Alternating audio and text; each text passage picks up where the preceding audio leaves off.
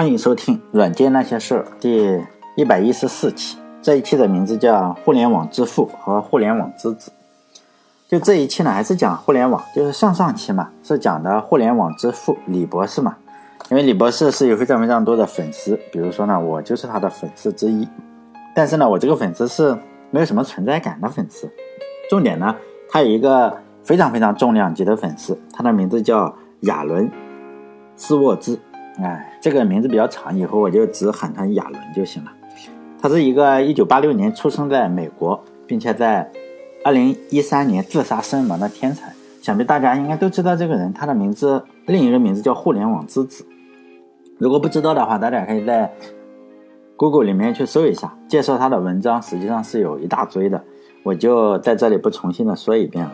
就这个亚伦，他自杀以后呢，这个互联网之父是专门写了一首诗来悼念他嘛。而且这个亚伦生前也说过嘛，他最大的崇拜者就是这个互联网之父。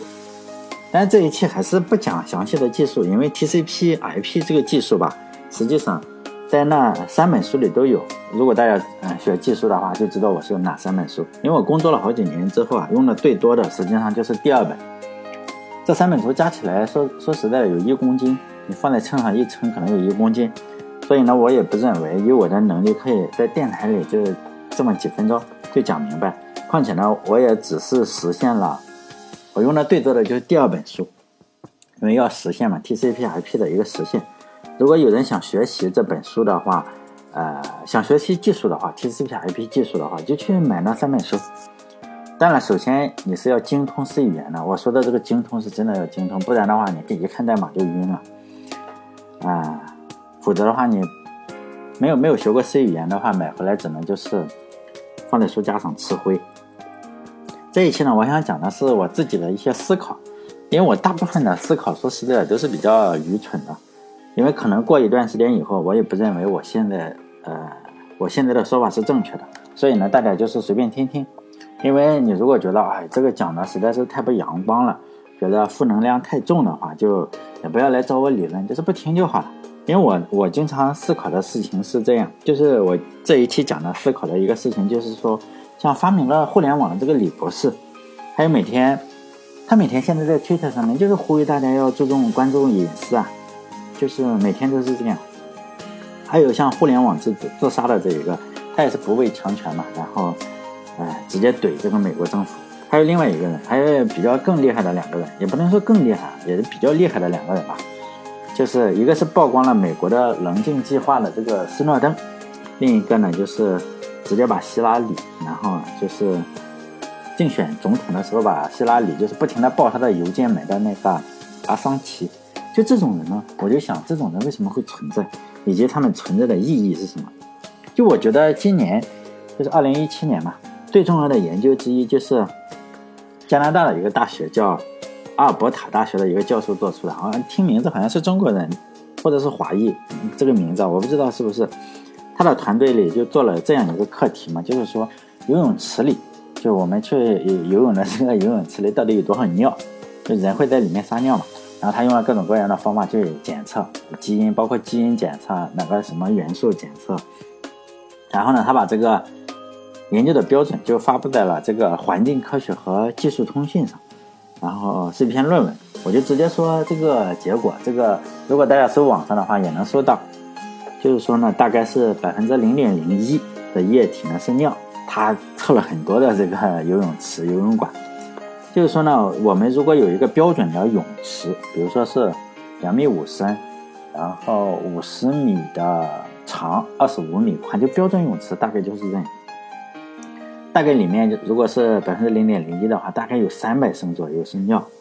如果用农夫山泉，我们买这个大瓶的农夫山泉的话，大概就是一升一瓶的那种大瓶的，就是大概有三百瓶在里面，三百瓶尿还挺多的，是吧？就因为农夫山泉不是有个。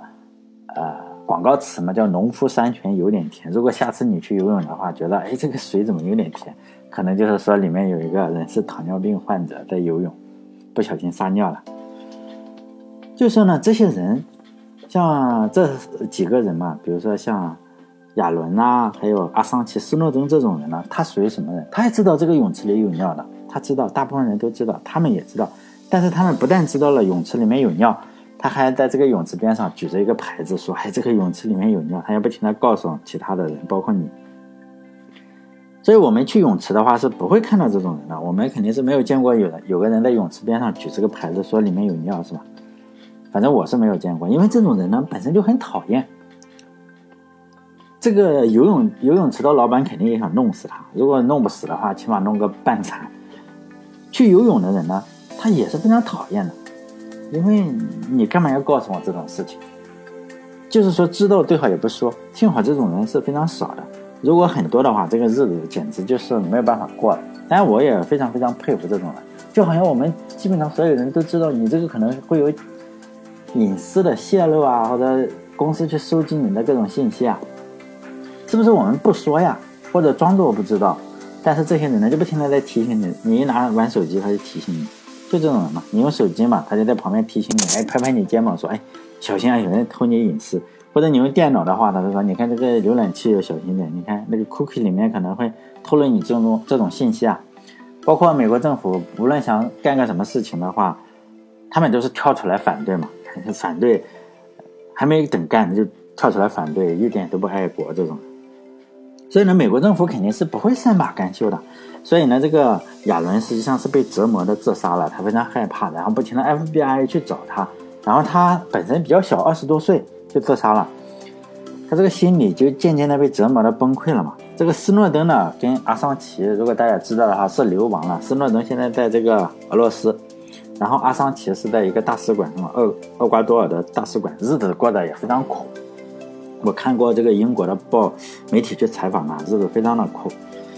就这个阿桑奇是躲在这个驻英国的一个大使馆里，厄瓜多尔这个国家的一个大使馆，他不敢出来。他只要一出来的话，就马上被抓了，就是马上被抓，被英国抓了，然后马上送到这个美国这个美国国家，这这个肯定是的。但是他不敢出来。现在这个阿桑奇在这个里面呢。也吃不好，反正他说嘛，他这个房子非常非常小，房间就一个非常小的房间，好像是不到二十平，然后不到二十平里面，里面还有洗手间，还有这种洗澡的地方、洗衣服的地方，非常小。他这个那个床非常非常小，就在里面待了好几年，而且他也不能出来活动，所以呢，他实际上是见不到，呃，不怎么见到太阳光的。所以呢，他那个他说嘛，采访他的时候，他就说他这个 屋里这个植物啊都养不活，你你端一盆花去。可能就养死了，什么？比如说你弄个仙人掌，有可能就死了。所以呢，他吃的也不好。因此去年吧，去年是美国大选的时候，就希拉里的竞选团队的嘛，一个人嘛，还是竞选组长还是副组长，不知道，反正比较出名的一个人。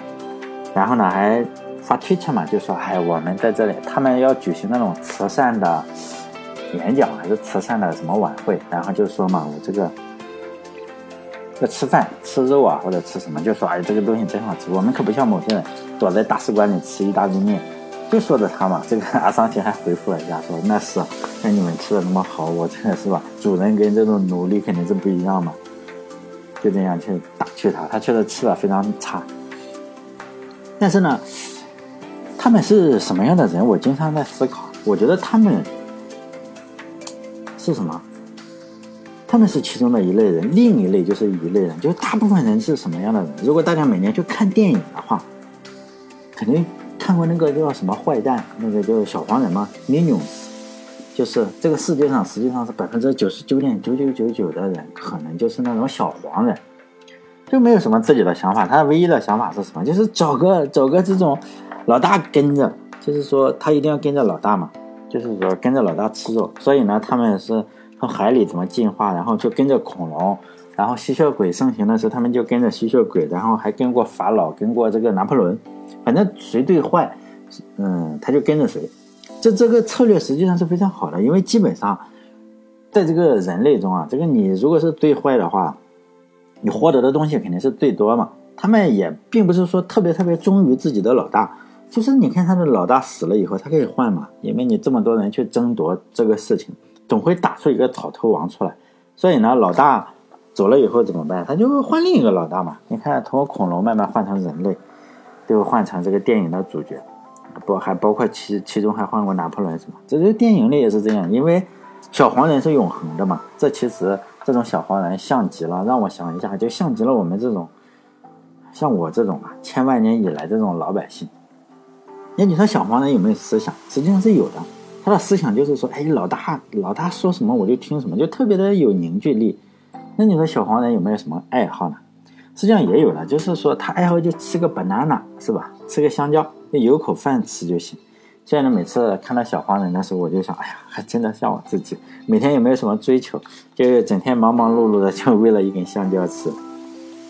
当然，我现在也没有那么热血了，并不是我并不是在这里不停的表扬说这个亚伦或者是阿桑奇、斯诺登他们是英雄。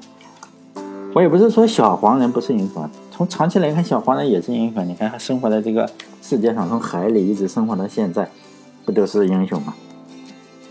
因为英雄这个东西立场不同嘛，你的英雄可能就是另一个阵营的人的狗熊嘛。我只是说，斯诺登啊，包括阿桑奇还是亚伦这种人，他他不是小黄人，他们天生就不是小黄人，他们怎么说呀？就是说。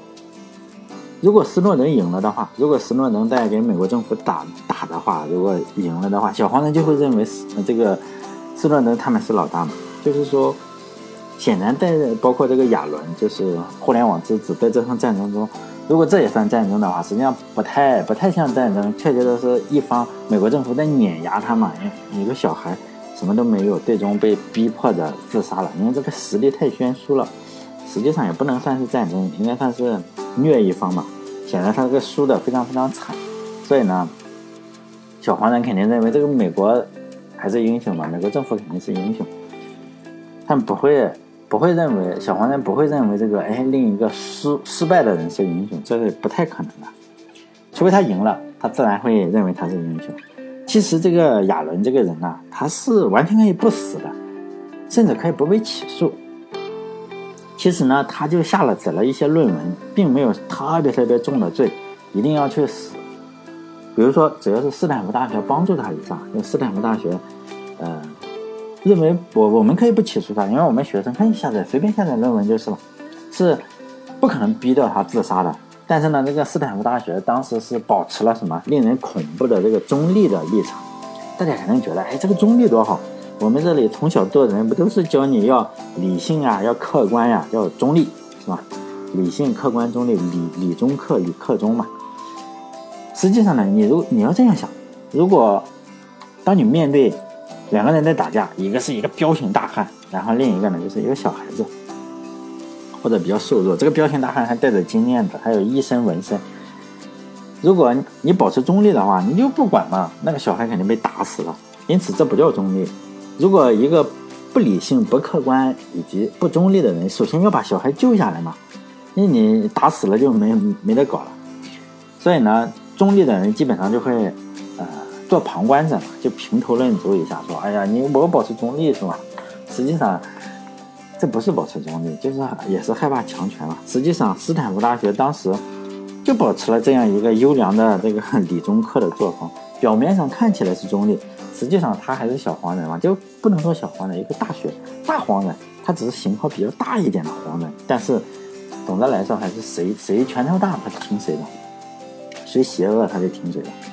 其实呢，我们每天，呃，说起这个理中客来，我就多说一下，我们每天还是会听到很多很多很多这种我们要保持理性、客观、中立的一些言论。我就随便举例的，比如说警察打了人，摔了摔了小孩。他肯定会很中立嘛，就是说，哎，这个警察不对，这个这个人也不对嘛。你警察也是人，你被打的人肯定是有错，因为要不他干嘛摔你小孩，是吧？非常的客观，你就一听好像也是。比如说有人在网上，咱们经常，比如说我经常说这个三胖啊，这个朝鲜的这个金三胖是真的非常非常坏，人比较坏嘛，你看他把老百姓都整成那样，他就一定会有人过来反驳说，虽然是有点坏。但是呢，人家那个国家保持了国家的尊严，是吧？保持了独立，没有像韩国一样把驻军、美国驻军搞进去了，就这样，是吧？你你你怎么讲都有道理。然后我就说，那独立又怎么样？还不是让这个大部分老百姓就饿肚子嘛？全全国就一个胖子，其他都是瘦子。他这时候肯定就也会说嘛，朝鲜朝鲜当然有穷人啊，这个这个美国难道就没有穷人吗？是吧？所以呢，我碰到这种哎又又理性又客观又这种正直的人是吧？又中立的人，就是尤其是他又会了一些辩证法以后，你实际上我是没什么办法的，说不服他，而且我还容易被说急眼了，可能会骂两句，最后哎，结果你还辩论输了是吧？理中客呢，实际上都能保持这种全胜，因为你最后争论半天，人家还是打着领带，而且还很风度翩翩的说谢谢。是吧？就非常的有风度。这个亚伦其实就是这样，他最终他是以死亡，他自杀了，自杀的情况告别了这个世界。如果我们现在还用过这个 Markdown 来写文章，包括现在我每天我写的公众号就是用 Markdown 写的，包括写这个，如果用 GitHub 的话，我们写那个 README 也是 Markdown 的这个东西。如果我们现在用的人少了呀，用 RSS，就是说不用登录你的网站也可以读东西，RSS。这个东西来读文章的话，也是他发明的。还有大家如果上外国的网站，比如说那个 Reddit 那个网的话，或者使用 CC 协议，就是共享协议的话，其实都是这个亚伦这几个东西的创始人都是这个家伙。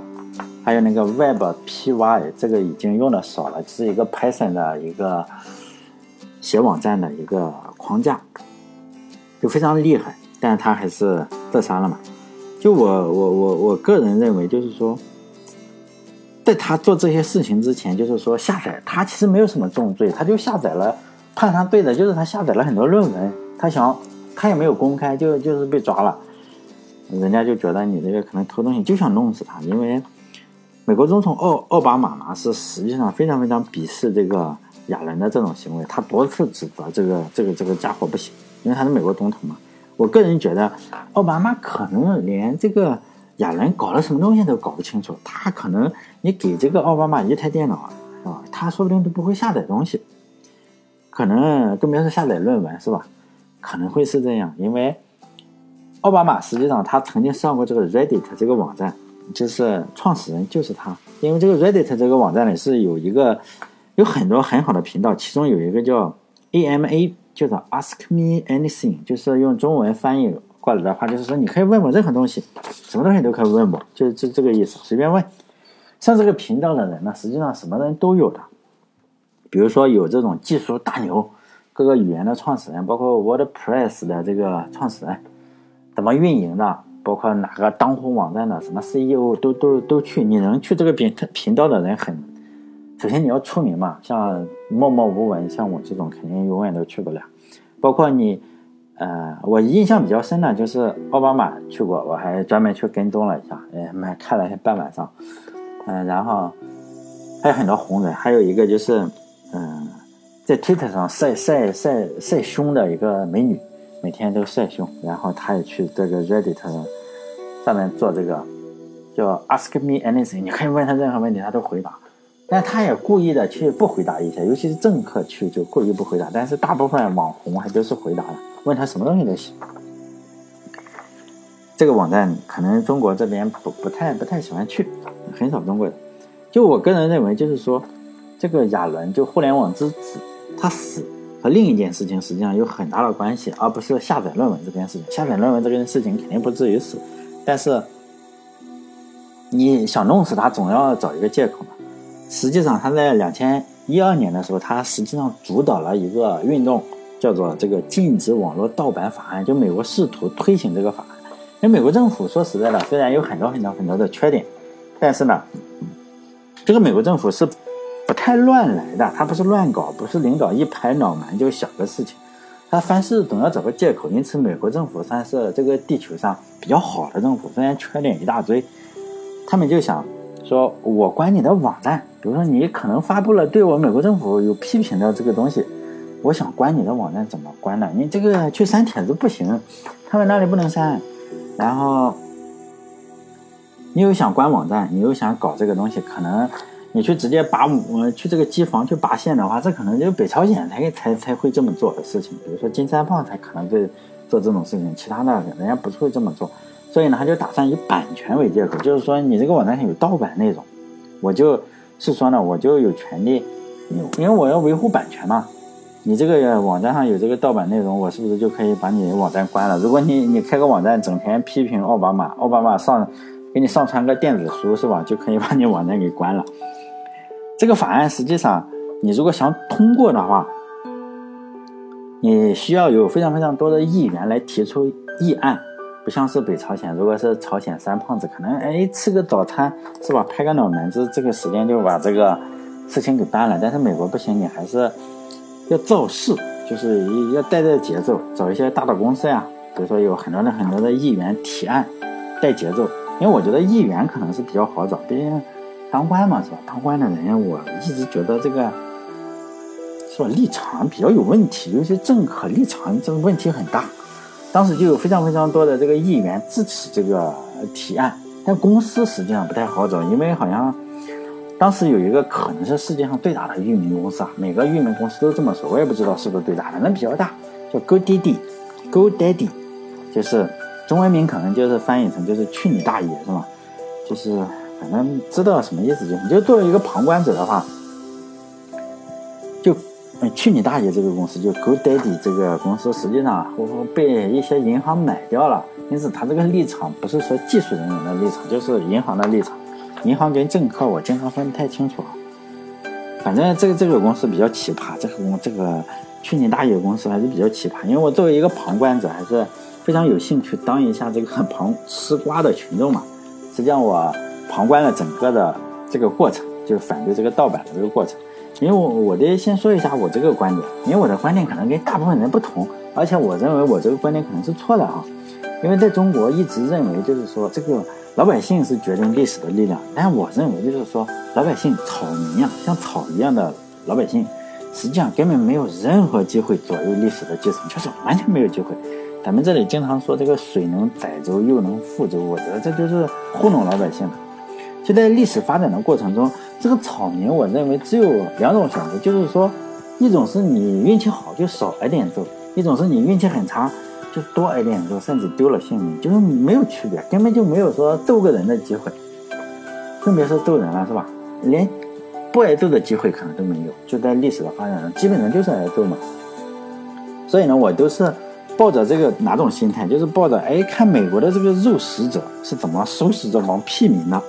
就看看，哎，反正因为美国你也是有钱是大爷嘛，事情的发展基本上是这样，就是刚开始的时候是一群打着领带嘛，这个打着领带，然后穿着西服，可能连电子邮件怎么发都不会，不会的一些议员就在电脑上、电视上、电视台侃侃而谈，基本上就是以非常非常嘲笑的这个口吻去谈，说这个哎呀，我们一定要阻止这些逆的盗版，是吧？说如何盗版，如何侵害了这个社会各行各业，然后呢？我觉得肯定要重复几千年的老戏码吧，哎，老百姓肯定，穷人肯定先要表示一下不服嘛，我觉得要盗版，然后被富人摁住一顿打，最后打服嘛。这个时候结果就出现了一个佐罗，是吧？美国人比较喜欢佐罗大侠，佐罗。在小说里的是佐罗，但这个这里的这个真人就是亚伦斯沃兹，他就是非常非常富有煽动性的演讲，然后就把一群大家都瞧不起的。乌合之众给聚合起来嘛？哎，真的是几乎一夜之间啊！就昨天那些还信誓旦旦要保护版权的这个议员，就是一夜之间就倒戈了，因为他们发现这个不行。包括这个 GoDaddy 公司，就是去年大爷公司呢，也真是被喷的体无完肤。如果大家知道的话，实在是这家网站第二天就在这个网站上挂出了一个非常非常大的道歉信，说我们也不支持这个，以前错了是吧？不好意思，现在我也不支持这个。S S O P A 这个东西了就是反盗版协议，也非常非常魔幻现实主义。然后呢，他们就在白宫网站上签名，签名了人数一下就凑够了。美国白宫还要出来表态，结果美国白宫也说：“哎，我们本来就不支持这个，是吧？的反盗版协议。”因为我觉得这个事情可能就是二零一二年嘛，刺激了这个美国政府，因为他觉得一定要除掉这么一个有影响力的。如果这个有影响力的人是跟我混的小黄人，是吧？我这个奥巴马。小黑人是没没没事，因为你你是跟着我嘛，显然你这个是不跟我一条心的嘛。因为奥巴马很可能也没有这么大影响力，被这么二十多岁的个小小毛头小孩是吧，比较就就 KO 了。因为大家都知道，奥巴马总统是个演讲是非常非常好的，但是他的演讲团队实际上可能有几百人、几千人给他写这个演讲稿。嗯，我知道希拉里不是说有八百人吗？他就他还是，我觉得奥巴马可能更多，加上一千人吧。比如说大家都知道，嗯，不知道你们知，我也不知道有没有人看过。就奥巴马突然有一次演讲，这个提词器坏了，就提词器下面提词器坏了，然后奥巴马突然就成了结巴。就是专门有一个黑名人的频道，YouTube 上，这 个奥巴马成了结巴。但是这个亚伦呢，就是街头演讲的，随便拿个这个破话筒，你就看见在那里演讲，真的演讲非常的流利，有点像这个中国的村长一样，都不打草稿，两个小时非常非常的顺。所以呢，我觉得美国政府很可能就因为那件事情就想弄死他。但是这只是我的个人分析啊，大家随便听听就好。最后我就说一下我这个电台的事情啊。因为我也搞不清楚网易出了什么事情，就是我的这个电台在网易的任何列表里都不存在了。就是以前订阅过的可能是能收听，但是我我只能通过搜索找到。我就是说，我想上传这个呃电台声音的话就没法传，就是说它已经不存在了。我这个电台对我来说已经不存在了，哎，就像是薛定谔的猫一样，你。处于这样一个叠加态，我想在后台上传的，但是我又找不到我电台。你说找不到吧？你在外面搜呢，又能搜到。因此，我实际上我已经没法，这个电台已经不属于我了，因为我我我我没办法，没法没没有办法搞。可能是人家网易公司不想要这种吐槽、嗯负能量太多的电台，但是呢，你就不好意思明说，是吧？只好就是说，让你也没法操作，你爱咋地咋地，就把你关到小黑屋了，也让你没法去订阅。因此，这自从被关了小黑屋，可能一天订阅量，这这基基本上都是零嘛，就没法订阅，你也没法上传，自己你这个事 你自己就觉得不好玩就走了。